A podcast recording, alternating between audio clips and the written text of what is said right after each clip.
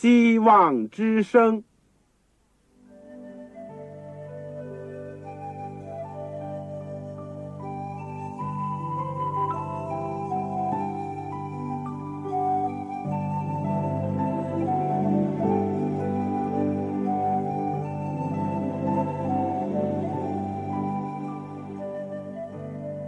各位听众朋友，各位弟兄姐妹，欢迎您收听信徒培训这个节目。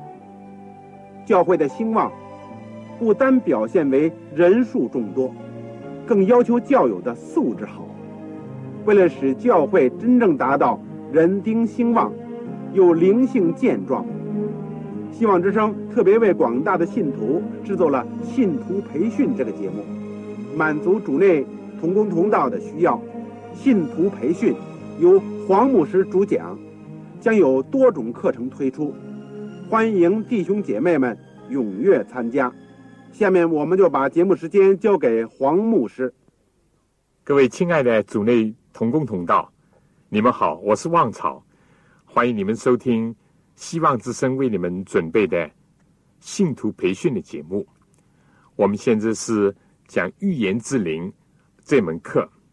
也就是在整个的课程当中的第七门课，我们今天要讲的是对华爱伦的评议，对华爱伦的评议。这个经文是在哥林多前书第一章二十六到三十节。我们在过往的日子里面，谢谢大家对这个节目的爱护。以及你们的来信，特别是你们的代祷，这给了我很大的鼓励。我从来信当中也知道了你们的感受，也为着所有你们得做的帮助而感谢主，也把荣耀归给他。同时，我也希望你们能够常常在祷告当中纪念我，能够使我。为主做出更好的服务。我们在过去的十日里面呢，先后推出了好几门课。第一门就是最基础也最重要的基督的生平和教训，有三十六讲。第二门课是圣经的要道和神学，一共是四十四讲，四十四个课时。第三门课是末世论。我们着重讲了《大义理书》和《启示录》书里面一些有联系的部分，有关末世的部分。第四门课，我们讲了护教学，怎么样在我们的时代维护我们的信仰，保护我们的信仰，解答一些对信仰的疑问和挑战。第五门课，我们讲了这个正道法。正道法，第六门是教牧学，这些都是非常实用的。而第七门课呢，我们就是预言之灵。在这以后呢，还有两门课，一门是健康的信息，还有一门是教会增长。希望大家能够非但自己收听，而且介绍其他的同工同道，特别是愿意装备自己。为主做工的青年男女，希望你们能够从中得到一点帮助。我相信主一定会赐福给您的。不要灰心，尽管没有机会进学校，也不用怕，因为当你被上帝的爱所感动，被真理所武装的时候，神会赐福给你所有的侍奉的。所以在我们今天讲。对华爱伦的评语呢这问题之前呢，我们先做一个祷告。亲爱的天父，我们谢谢你过去一路的带领保守，直到今天，使我们能够一刻一刻的听到许多对我们有帮助的圣经的真理以及先贤的教导。谢谢你，求你继续保守我们。给我们有一个安静的心，给我们有好的收听的效果，也给我们有忍耐的心。天父，求你把天上的属天的智慧丰丰富富的赐给我们每一个人，不论是讲的或者听的，需要你。离了你，我们什么也不能做。没有圣灵的感动，人的话语是徒然的。但求主亲自赐福给你圣经上的话语和真理，也求主帮助我们在教会的经历里面，在基督徒的种种的经验里面，让我们更加看到主的恩典是何等的浩大，主的能力是何等的充盈。以至于显现在这末世的教会当中，显现在怀仁姐妹的一个软弱的器皿身上，怎么样彰显了神莫大的能力？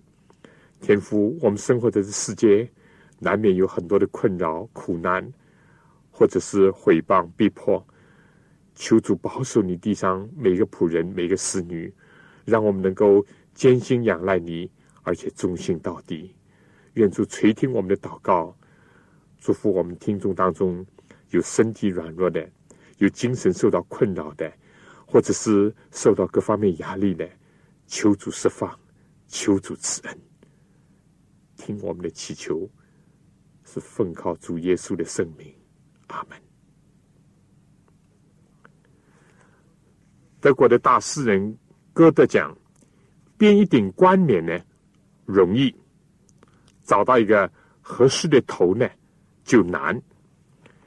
人生在世界上呢，难免会受到别人的评语，或者好或者坏，而尤其是一个比较出众的人物呢，更加会受到多方面的注意，或褒或贬，好话坏话呢，有的人讲，戴高帽或者是戴黑帽子呢，也有的人去做，但是否真的？恰如其分呢？是否是客观公正呢？这往往是一个很大的问题。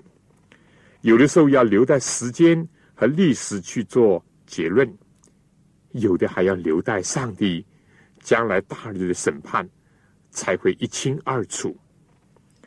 对怀仁的评论呢，已经有上百年的历史了。他是出生在一千八百二十七年。而是在一九一五年过世的。他是基督福临安息日会的创建人之一。他虽然自己从来没有称自己是先知，但是他在渔民的教会当中呢，起了先知的作用。正像他所讲的，他是上帝的使者，要传达上帝的旨意和信息。他是一位著作等身的一个作家。但她又是一个小学还没有毕业的这样一个软弱的女子。她在世界的几大洲，在许多公众的大场合，她都能滔滔不绝的演讲。但是，她也是一位抱着患病的孩子，为着他痛苦呻吟而祈求、等候上帝的母亲。对怀人的评议呢？我们今天围绕着三方面的问题来讨论：第一是有关意象的问题；第二是有关怀尔伦的著作的问题；第三是有关怀尔伦的生活的问题。我们说读过圣经的人，特别是在旧约里面呢，当然我们说新约也是不例外的，有许多次的提到有关意象的问题。所以我们第一部分就是关于怀人见异象的问题。圣经是认可有异象这件事情的。怀伦的一生见过有长短不同的异象，有几千次之多。最长的异象呢，时间持续了几个钟点之久。箴言第二十九章十八节说：“没有意象，民就放肆。”为遵守律法的，变为有福。所以意象呢，是上帝所使用教导他子民和百姓的一个途径。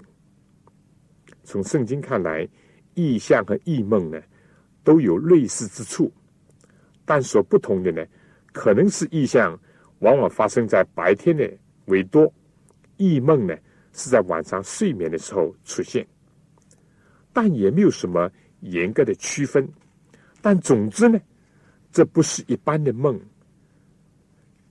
这更加不是一般的所谓心理上的一种幻象。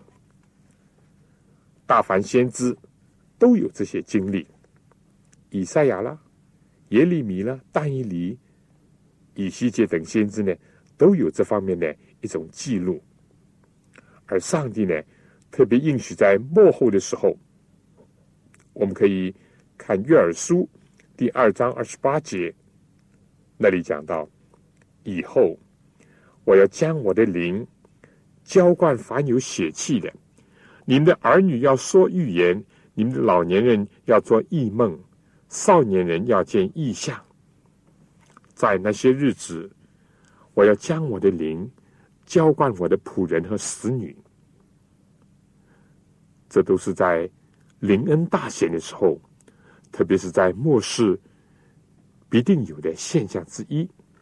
但问题就在这里，撒旦呢，往往也会鱼目混珠。以假乱真，结果就造成了很多人对于来自上帝的意象也加以怀疑不信。我们也知道，在十九世纪的中叶，出了一些被今天正统的基督教认为是旁门左道，或者是异端的一些教派和教主，而且呢，也牵扯到所谓的意象一些事情。但是不是因为世界上有假的，我们从此就怀疑到有真的可能呢？是不是因为世界上充满了假的现象，我们就丧失了对真理的追求呢？不，相反，我们说有假必定是有真，因为假的呢就想乱真，或者是至少是仿真。在意象的问题上也是这样。我们结合了艾伦姐妹，在没有结婚前。她是叫哈门艾伦，结婚以后呢，我们通常就称呼她为怀艾伦 （Ellen White）。他开始见异象呢，是在一千八百四十四年，在美国东部的波特兰州的美因城。当时呢，他只有十七岁，他就在人面前接受了第一次的异象。而最后一次呢，在众人面前见异象呢，是在西部的奥利根州的波特兰城，在帐篷大会的时候，那个已经是在一千八百八十四年了。所以公众见异象呢，整个的时间达到四十年之久。当然，在这以后呢，怀仁还是有他个人所得到的末世启示和异象的。不过这些呢。都不是在公众的面前，正因为这是意象，所以有的人呢就觉得不可思议，有人甚至加以怀疑。从某方面讲呢，这些都是正常的。对于凡是真心寻求真理、尊重事实的人呢，也一定会得出一个正确的结论。事实上，对怀仁意象的怀疑呢，不但是今天有，早在他的时代就已经发生了。在怀斯姆的时代呢，因为有些人对他的意向有疑问，所以就经过了试验。因为按照圣经呢，《大以理书》第十章十七到十八节，在先知见意象的时候，在生理方面呢，往往会出现有失去力量这样的一种表现。像先知大以理说：“我一见意象，就浑身无力，毫无气息。”同样的。华人在见异象的时候，也常常是这样。他虽然在异象当中讲话，但讲话的时候呢，口中没有气息。这样呢，就引起两位医生的怀疑：怀人究竟是真的没有气息，还是假的呢？在一千八百五十四年六月二十六号，在纽约州的 Rochester，怀人见异象的时候呢，两个医生就来做试验了。他们所试验的。种种方法之一呢，就是把一支点着的蜡烛呢，放在他的嘴唇面前，非常非常的靠近，仅仅是不烧伤他的嘴唇而已。当时呢，他虽然大声的讲话，但是这个蜡烛的火焰呢，一点都不颤动的。他处理意象的头一个现象呢，就是深深的吸一口气。过了几秒钟以后呢，他就再吸一口气，于是就逐渐的恢复正常的呼吸。经过这个试验呢，这两位医生就知道了，确实是如此。但是也有些人还是怀疑不信。但当他见到了怀仁的一种神奇的景象，而且当他的不幸被指出来的时候呢？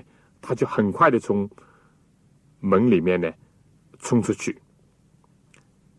我们说他原来是带着怀疑、不信，而且想攻击的态度，但现在呢，他就当众逃之夭夭，脸色都变白了。另外呢，在见异象的时候，生理上的表现，有一次在这个美英州的这个奥普星 （Kopsky）。弟兄的家中，他从柜子里面呢拿下了一本重达十八磅的圣经。怀伦用左手举起，高过头部，用另外一个右手呢来回的这个翻动这个书页。他举目望着上天，但是用右手呢指着经文，正确的、逐一的宣读出来。平时靠他自己的能力。就是用双手也不容易举起这部圣经，但在意象当中呢，他竟然以超自然的能力，用左手举起圣经，有三十分钟之久。我自己有这样的一个经历，非但见到过这本圣经，也试着举举它的副本。不要说三十分钟，就连一分钟我也支持不住。这只是指着在见意象的时候。怀人的一些生理的现象，他们是经过试验而得到证实的。但是更重要的，我们是说意象的内容，因为有的时候超自然的力量到底是出于什么灵呢？是圣灵还是邪灵呢？所以我们就要看这个意象所带来的结果是什么：是造成混乱呢，还是安静？是造就教会、造就人呢，还是破坏并且使人？不能上进呢？是使人远离上帝呢，还是这些意象呢？就是让人更加的明白神的话语，更加的亲近主呢？这是最重要的一方面。在这方面呢，撒旦是不能假冒的。我们知道怀仁夫妇有一位终身的一个老朋友，就是 Uriah Smith，对于怀仁所领受的恩赐呢，做了这样一个见证。他说：“尽人之所能，所做到的诸般的试验，证明了这些意象是真实的。所有的这些证据，无论是内在的、外表的，都是确切无误的。他们与圣经符合，而不相矛盾。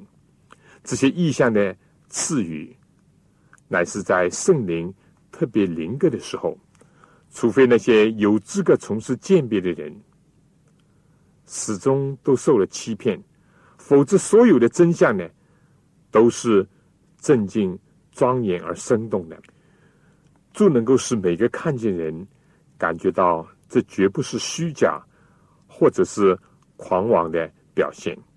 这些意象所结的果子，说明他们的来源是与邪灵恰恰相反的。第一，他们提倡最纯正的道德，他们反对一切的罪恶。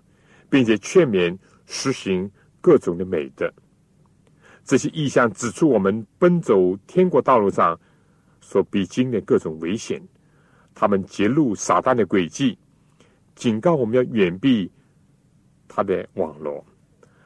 这些意象也破坏了仇敌多次鱼目混珠的企图，比如说要渗透到我们当中的一种狂热的现象。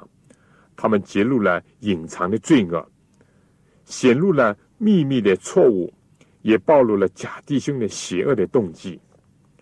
他们屡次的激动我们，更完全的献身于上帝，更努力的追求内心的清洁，并殷勤的侍奉我们的主。但是呢，我们知道尽管是如此，在怀斯母再生之日呢，他常常受到一些不幸的人的一些非议和攻击。不过，怀仁姐妹靠着主，常常有平安。我们下面先请听一首歌，《平安如河水》。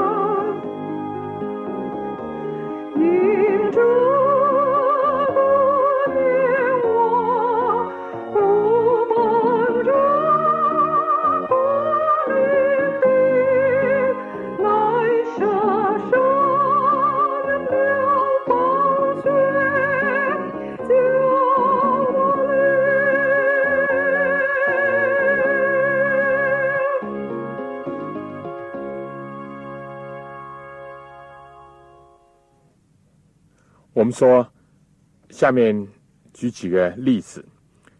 有一次教会里面呢，有个人要求怀仁为他严重的疾病呢祷告，但在这之前呢，上帝在意象当中告诉了怀姐妹，说这个人内心隐藏着不为人知的一些罪孽，在这样的情况下呢，他的祷告不会被应允，因为人如果怀抱罪恶，依恋罪恶。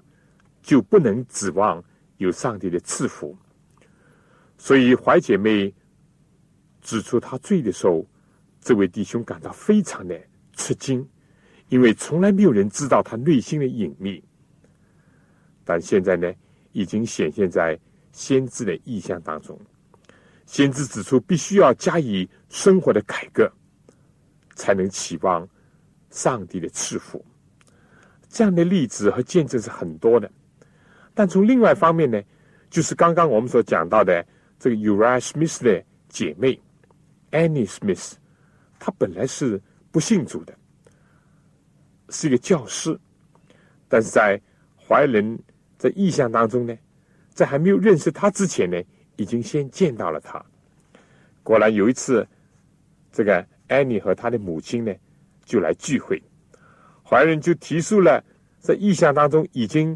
见到了他的情况，这个安妮·史密斯在信仰上呢开始有了转折，而且以后在圣功上做出了宝贵的贡献，也写作了一些诗歌。他甚至于这样讲：从前世界上的虚荣，现在对我讲来都味同嚼蜡。他最大的喜乐呢，他说就是坐在主的脚前。一个人生的改变，也是借着先知在意象当中所见到的情况，成为一个安妮·史密斯悔改转变的一个媒介。所以这些意象呢，除了指出人隐藏的罪恶，但更加是促使人能够向前向上，能够归向基督的。第二呢？他们是引领我们到基督面前，他们像圣经一样的高举基督为人类唯一的希望和救主。这些意象呢，生动的言辞，向我们阐明了他的纯洁的生活，以及耶稣基督虔诚的榜样，并且以无可抗拒的一种劝勉来激励我们，来跟从主耶稣的脚踪。有人说，怀仁的历代愿望是所有写述基督生平和教训当中最动人、最感人的著作之一。其中有一个原因呢，就是有一些景象是怀仁在意象当中见到的，有关基督的生平以及他的内容。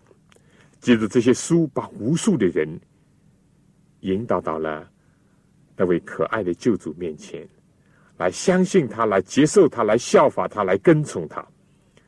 所以，意象到底是像魔术师？行法术的，或者是像那些观察天象人，把人引到自己的面前，甚至是为了诈骗钱财，或者是把人推向撒旦呢？还是把人带到基督面前，让他们愿意为着基督而献上自己的一切呢？这是非常重要的一个考察的方面。第三呢，这个 Uriah Smith 说，他们引导我们。更加注重圣经，这些意象呢高举圣经，认为圣经是上帝所漠视的，是不可更改的圣言。这些意象劝勉我们以圣经作为我们的顾问，作为我们信心和行为的一个准则。他们有力的劝勉我们，要努力的殷勤的研究圣经的篇章，而且。要鼓励我们熟悉其中的教训，因为这会在末世呢作为审判我们的标准。所以刚刚我们提到的，他在意象当中，他把圣经高高的举起，诵读其中的篇幅，也可以看作是其中的一个形象化的表示。至于他所传达的信息和内容呢，更加是让人更多的注重圣经，明白圣经。我们说这个特别在复临运动的这个初期，尤其是在大失望以后呢，更加的明显。当时就是借着圣经的信息，结果呢，领导了一般的信徒进入了更深的真理当中去，而兼顾那班受到惨重试炼的门徒呢，也是借着。很多自天而来的意象，更加可以说，也借着这些意象呢，建立了今天的基督福临安息日会的健全的教义。第四呢，Uriah Smith 讲，这些意象已经给了许多人带来了安慰和鼓励的信息，他们已经坚强了软弱的人，勉励了灰心的人。愤心了、绝望的人，意象从混乱当中恢复了次序，使弯曲的道路变为正直，而且呢，光照了一些暗淡的艰深的问题。因此呢，凡是思想开明的人，读过这些号召人追求纯正和高尚的道德，又高举了上帝。和救主，并且指责罪恶，而劝人转向一切圣善之子的这些文字以后呢，就不得不说，这不是鬼妇之人所讲的话。我们可以参考新约圣经约翰福音第十章二十一节，在怀仁的教会证言当中呢，我们说充满了这类的见证，不论是对。个人对教会呢都是如此。尽管是这样，但是怀仁的一生当中呢，还是受到一些人的非议。不过，他唯一得到安慰和力量的泉源呢，是来自上帝。下面呢，先请大家听一首歌，《天父顾念你》，这是常常。安慰和支持怀姐妹的，因为他知道上帝确实是一年四季、一日到夜都在顾念着他，托住他。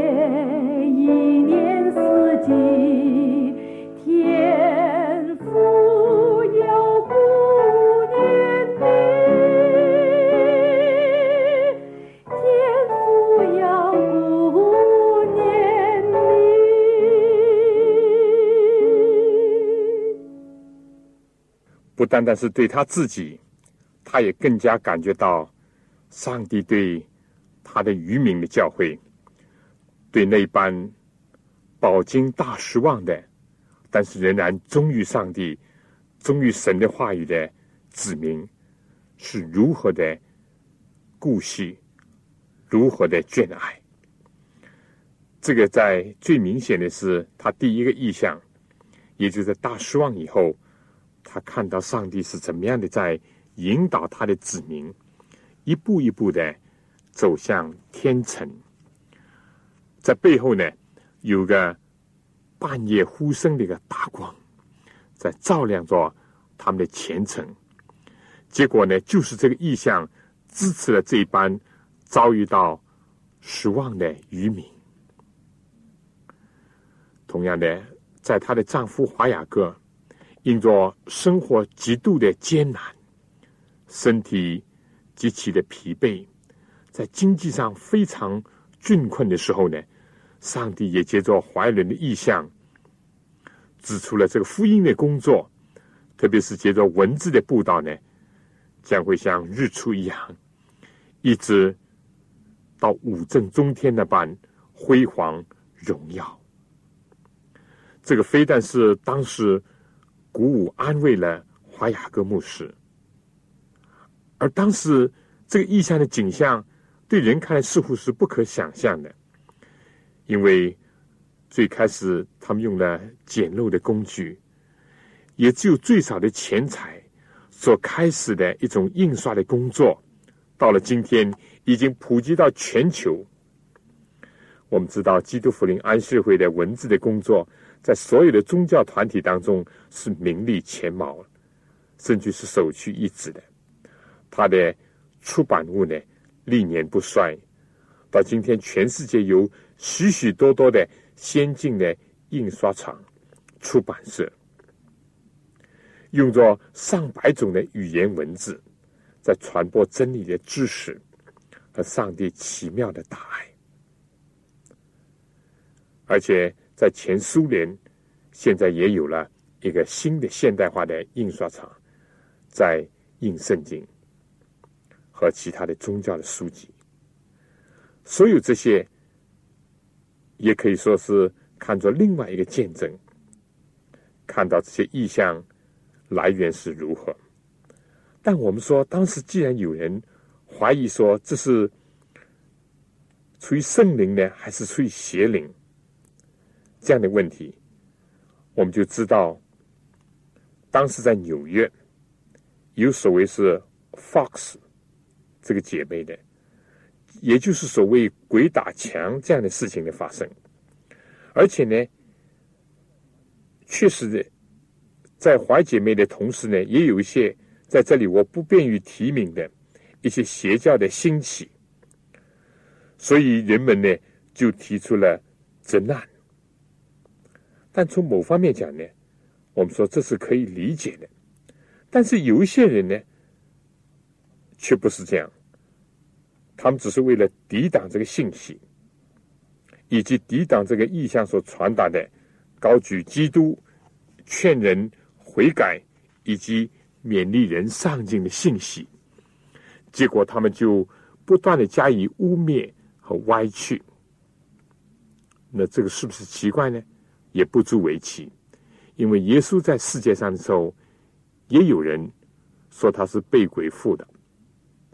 而到了二十世纪的今天呢，由于所谓的现代的心理学，特别在十九世纪以后呢，逐渐的发展，有人就想从心理学的角度呢，去解释怀斯姆所见的意象，认为他在年幼的时候呢。受过一次重大的身体上的打击，说他的鼻梁呢受伤，说他的神经呢受到损坏，所以呢就怀疑说他的神经是不是有点不正常，或者是由于心理的现象所造成的呢？我们说日光之下没有心事，其实这些也都是过去所有的攻击的翻版，但是怀伦的意象所带来的积极的效果。非但在当时看见，在今天也同样的看到。怀伦指导了教会的工作，他鼓舞和激励了不少的人，使得他们的信仰得以保存和上进，也促使了无数的人，使他们有一个真切的悔改，并接受耶稣基督做他们个人的救主。另外，我们知道这些意象呢。也包括了末世的意象，以及也有预言的成分，而这些预言呢又应验了，这些也说明这意象的正确性，并且告诉我们这意象的来源。因为在《生命记》第十八章二十一到二十二节就说：“你心里若说耶和华所未曾吩咐你的话。”我们怎么能知道呢？先知托耶和华的名说话所说的，若不成就，也无效验。这就是耶和华所未曾吩咐的。是呢，先知擅自说的，你不要怕他。但是我们说有许许多多的例证，证明怀人的所见的意象，其中包括的预言的成分呢，都得以应验了。其中有关。包括二十世纪的惊人的旧金山大地震的意象。早在这个地震发生之前呢，怀仁就见到了这事情的来临。而有一天呢，他走在路上，就听见当时的报筒就大喊：“旧金山大地震！旧金山大地震！”使他醒悟到，他不久之前在意象当中所见到的那一个景象。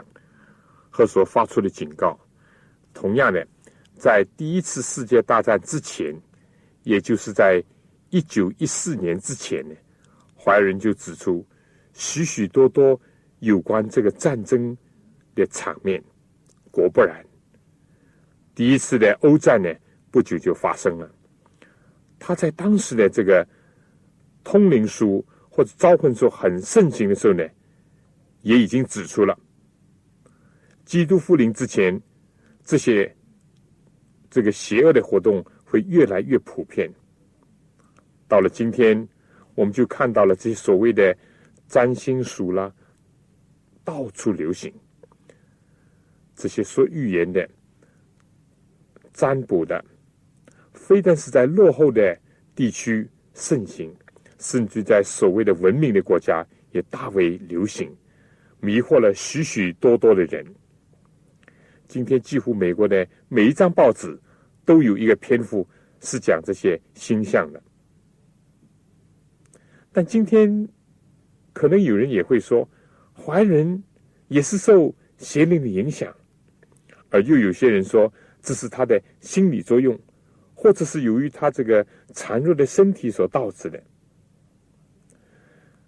那么，我们看怀仁自己在一八四九年，他讲过这样的话：我看见有些持守现代真理的人，对意象不闻不问。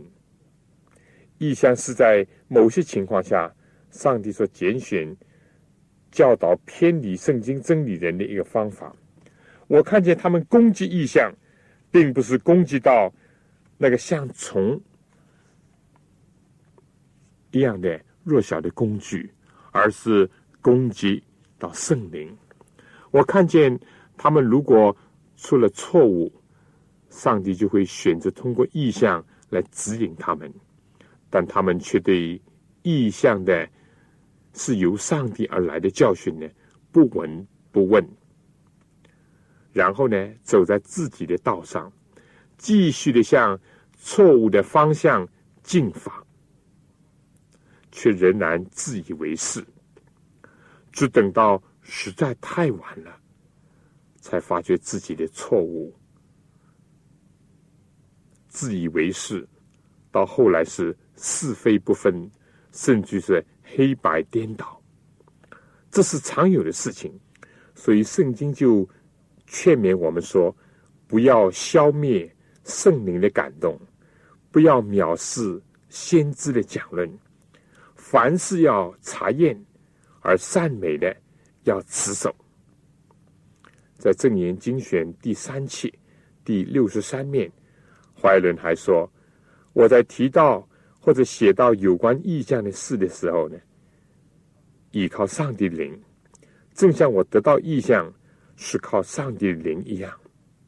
他在一千八百七四年写给罗伯富勒的信当中说呢，也就是在他接受了第一次意象以后的三十年，写到了有关意象的各个方面。他讲上帝的灵。在各个不同的时间、地点以及环境降临在我身上。另外，他说：“我丈夫对上帝灵所启示给我的事情毫无控制。很多次我得到意向，他都在远方。”第三，有人说我曾经向人宣布说，在我随时喜欢的时候就可以接受意向，这是。完全错误的，这个讲法呢，没有丝毫的真理在里面。我从来没有说过，我随时喜欢就可以进入到意象，因为这是根本完全不可能的。第四，他甚至说他并不欢迎意象。他讲几年来，如果我可以按自己的意思而获得。上帝喜悦的话，我是宁死也不要接受意向的，因为每接受了一个意向，我就蒙受了更大的责任去做主的见证，或者是责备人和警戒人，这些都是与我个人的感觉相反的，令我的内心有不能形容的痛苦。我从来不曾贪图过获得这个位置。但同时，我也不敢拒绝上帝的灵，而寻找那比较安逸、舒适的工作。这可以说是怀仁姐妹披露她的内心。事实上，我们大家也知道，这上帝第一个意象临到他的时候呢，也曾经在这之前呢，临到另外两个年轻人。是有才干的人，但是他们因着各种的原因，或者找各种的借口，都拒绝了。于是上帝就把这样的恩赐呢，临到了这个软弱的姐妹。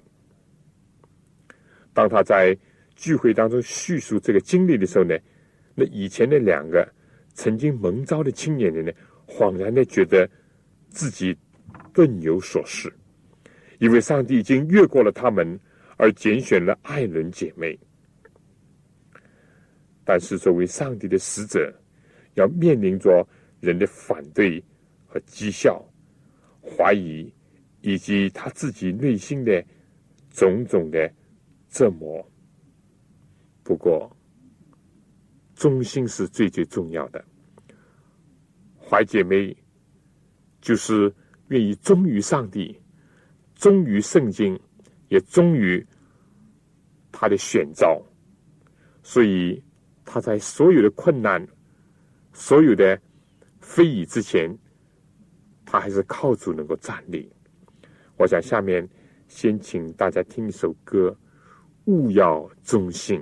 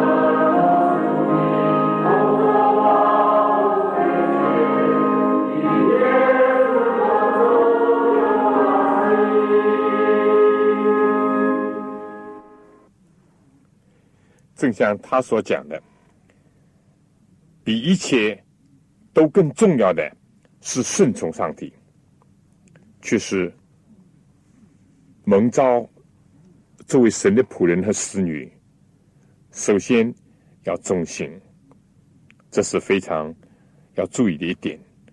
而在我们今天来看呢，在怀人的成百的意象当中，有一些是非常有代表性的，而且是影响极其深远的。我们说，就像一八四四年的第一个意象，这是给大失望以后渔民教会的一个鼓励。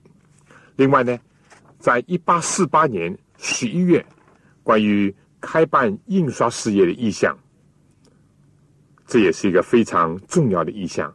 上帝就指出，将来这个文字的工作、印刷的工作，要像旭日东升那样迅猛的发展。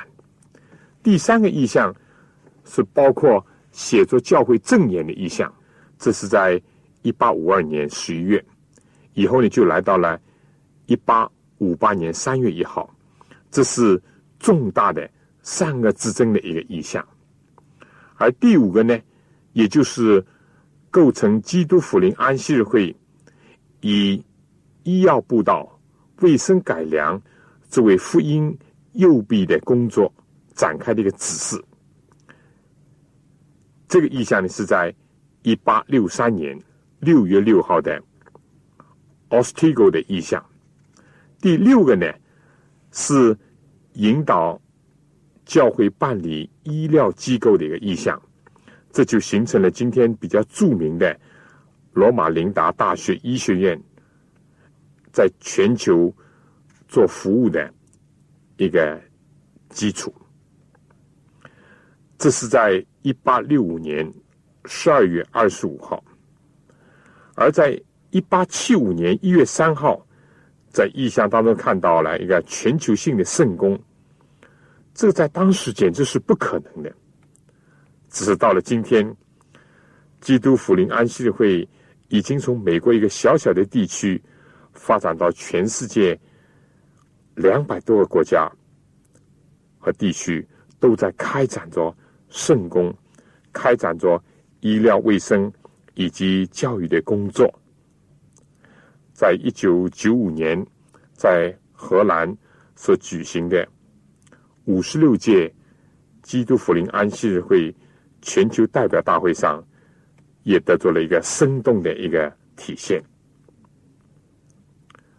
我们讲，人如果要怀疑呢，还是继续可以怀疑，而且对于怀疑人讲来呢，你就是给了他一百个回答呢，他还会有一百零一个怀疑。不过，对于真正寻求真理的人呢，可以通过试验，可以通过鉴别，可以通过查考，最后是会虚心领受的。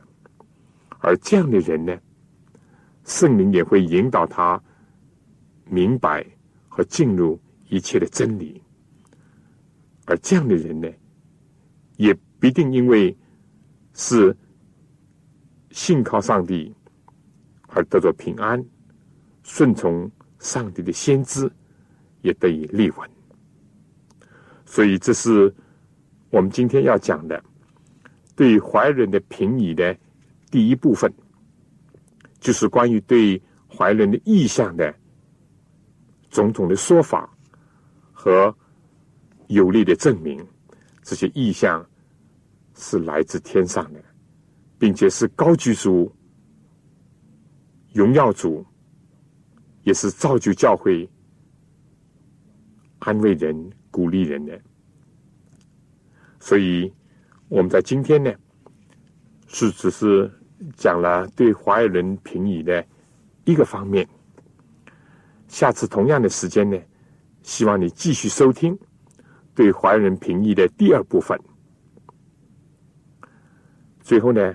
我想有几问题，你们可以思考或者讨论一下。第一，你对意象的问题怎么看？